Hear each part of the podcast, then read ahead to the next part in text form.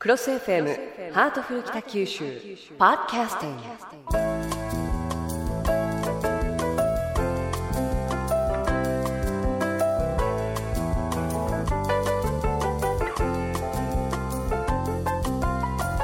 ハートフル北九州。今日も私の目の前には北橋市長がいらっしゃいます。よろしくお願いいたします。はい、よろしくお願いいたします。さて、えー月が変わりまして9月。えーいよいよ芸術文化の秋ということで、えー今日のテーマは音楽をピックアップしてみたんですけれども、あのー私が勤めていますクロス FM 本当にあのスタッフ一同みんな音楽が大好きでロック、ジャズ、J−POP、ハウス、R&B、ソウルもいろんな音楽をかけているんですが私も仕事柄よく聞くんですけれどもただクラシックだけがですね 不得意なんですけれども市長はとてもクラシックお詳しくていらっしゃるというふうに伺ってますがいやでも高校を卒業するぐらいまではもう全くあの関心がないというか面白くないというかはい。なんとこの新規臭い音楽でやろうかと。はい。あのクラシックは好きじゃなかったんですが、ええ。まあ、突然ベートーベン聞いてからあなかなかガッツがあるなということでガッツですか、ええはい。やっぱりすごく前向きだなという、まあ、そういうことで好きになったんですけれども、はい、ですから大人になってからというだいぶ遅くなってからですね。す好きになったのは、はうーん。それまではどういった音楽を聴かれてたんですか？い、いやーあの頃はあの、えーギターを片手に語りあというあの、ね。フォークみたいな。えーフォークはい。という時代でしたね、はい、あそうですか、うんそれが、まあ、あのベートーベンがきっかけでクラシックをよく聴かれるようになったということなんですがあの一口にクラシックといっても様々ですよね。作り手によっても全く違う音楽になりますしそれから時代によっても全く違う音楽になりますしあの市長のお気に入りの例えば作曲家だったり作品だったりっていうのはありますか？あのモーツァルトっていうのはあの職人芸に徹してるんですよね、もういかにしたら、えー聴いてる人を楽しませるか、うっとりさせるかと、また泣かせるか、もうよく分かってる方でね、えー何を聞いても本当にいいし、それからシューマンっていうのは、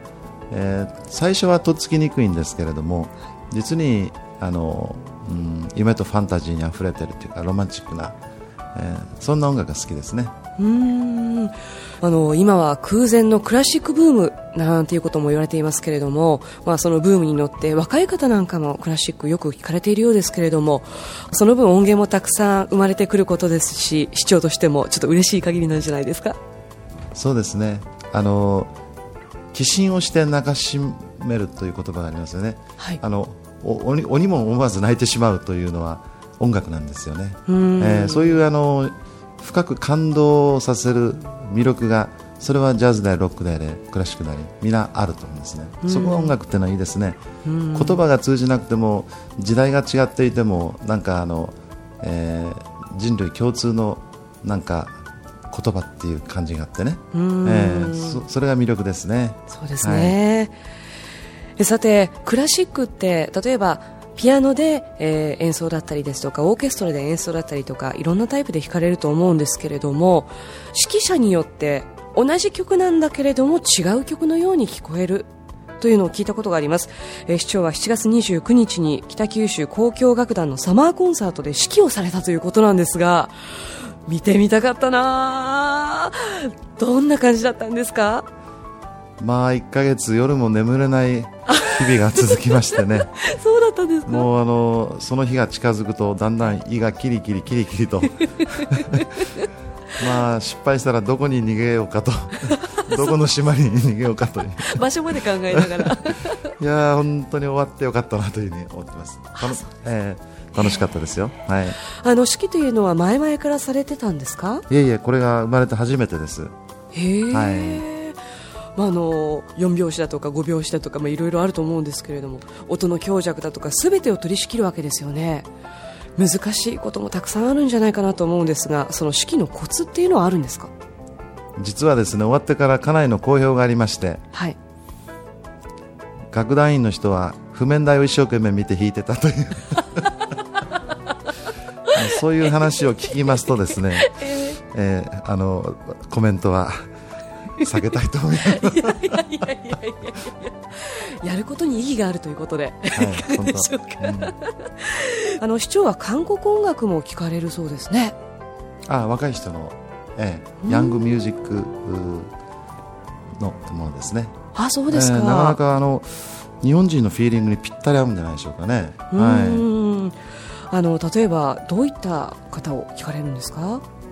歌手の名前よく覚えてないんです、うん、あなるほど。いろんなあの曲がありましてですね、ええ、どのあの歌手が何を歌ってるのかよくその結びつきがあまりよく分かんないんですけどね。はい。あの韓国の方の歌われる曲って日本人がちょっと忘れたようなわびさびがあったりとかして私も大好きだったりとかするんですけれどもちなみに韓国のテレビドラマ韓流ドラマっていうものも 流行っていますけれども。大変な人気ですよね。ねドラマの方はご覧になられますか？いや見ませんね。そうですか。あでもあの誰かさんが一生懸命あのハンカチ持って見てるのを横で見てる、うん、それを見てるというのはあるかもしれません、なるほど、はい、さてあの最近の音楽、まあ、あの世界を見渡してもいろんなミュージシャンがいらっしゃいますけれどもお子様はどんな音楽がお好きなんですか？いや話したことがあまりないです。だいぶ好みが違うんでしょうね。うん、えーこの間あのストリートダンスの発表会っていうのがウェルトバタであったんです、はい、若い人たちいっぱい踊ってました、ええ、で自分の子供がそれやってる時に何をやってるんだろうと思ってたんですけども、はい、えー、ずっと舞台を見てますとね、うん、やっぱりなかなかもうガッツがあってねみんな一生懸命でねばっちりあの盛り上がっとんですよ、えー、で若い人たちいっぱい集まってきてるのね、はい、あですからうん年が違うと世代が違うと分かんないと思ってても、まあ、やっぱり自分が若い頃はやっぱりねあのやっぱり打ち込むものがあったように、うん、あこれがやっぱり現代なんだなと最近思いました。はいすごい今の音楽ってビートが効いてたりとかして曲のフィーリングは違うかもしれないけれどもでもちょっと心を打つものっていうのは昔から全く変わらないですよね。そうですね、ということで、えー、今日は音楽というテーマでお話を伺ってきました。以上北橋市長とさまざまなテーマについて楽しくおしゃべりします。ハートフル北九州のコーナーでした。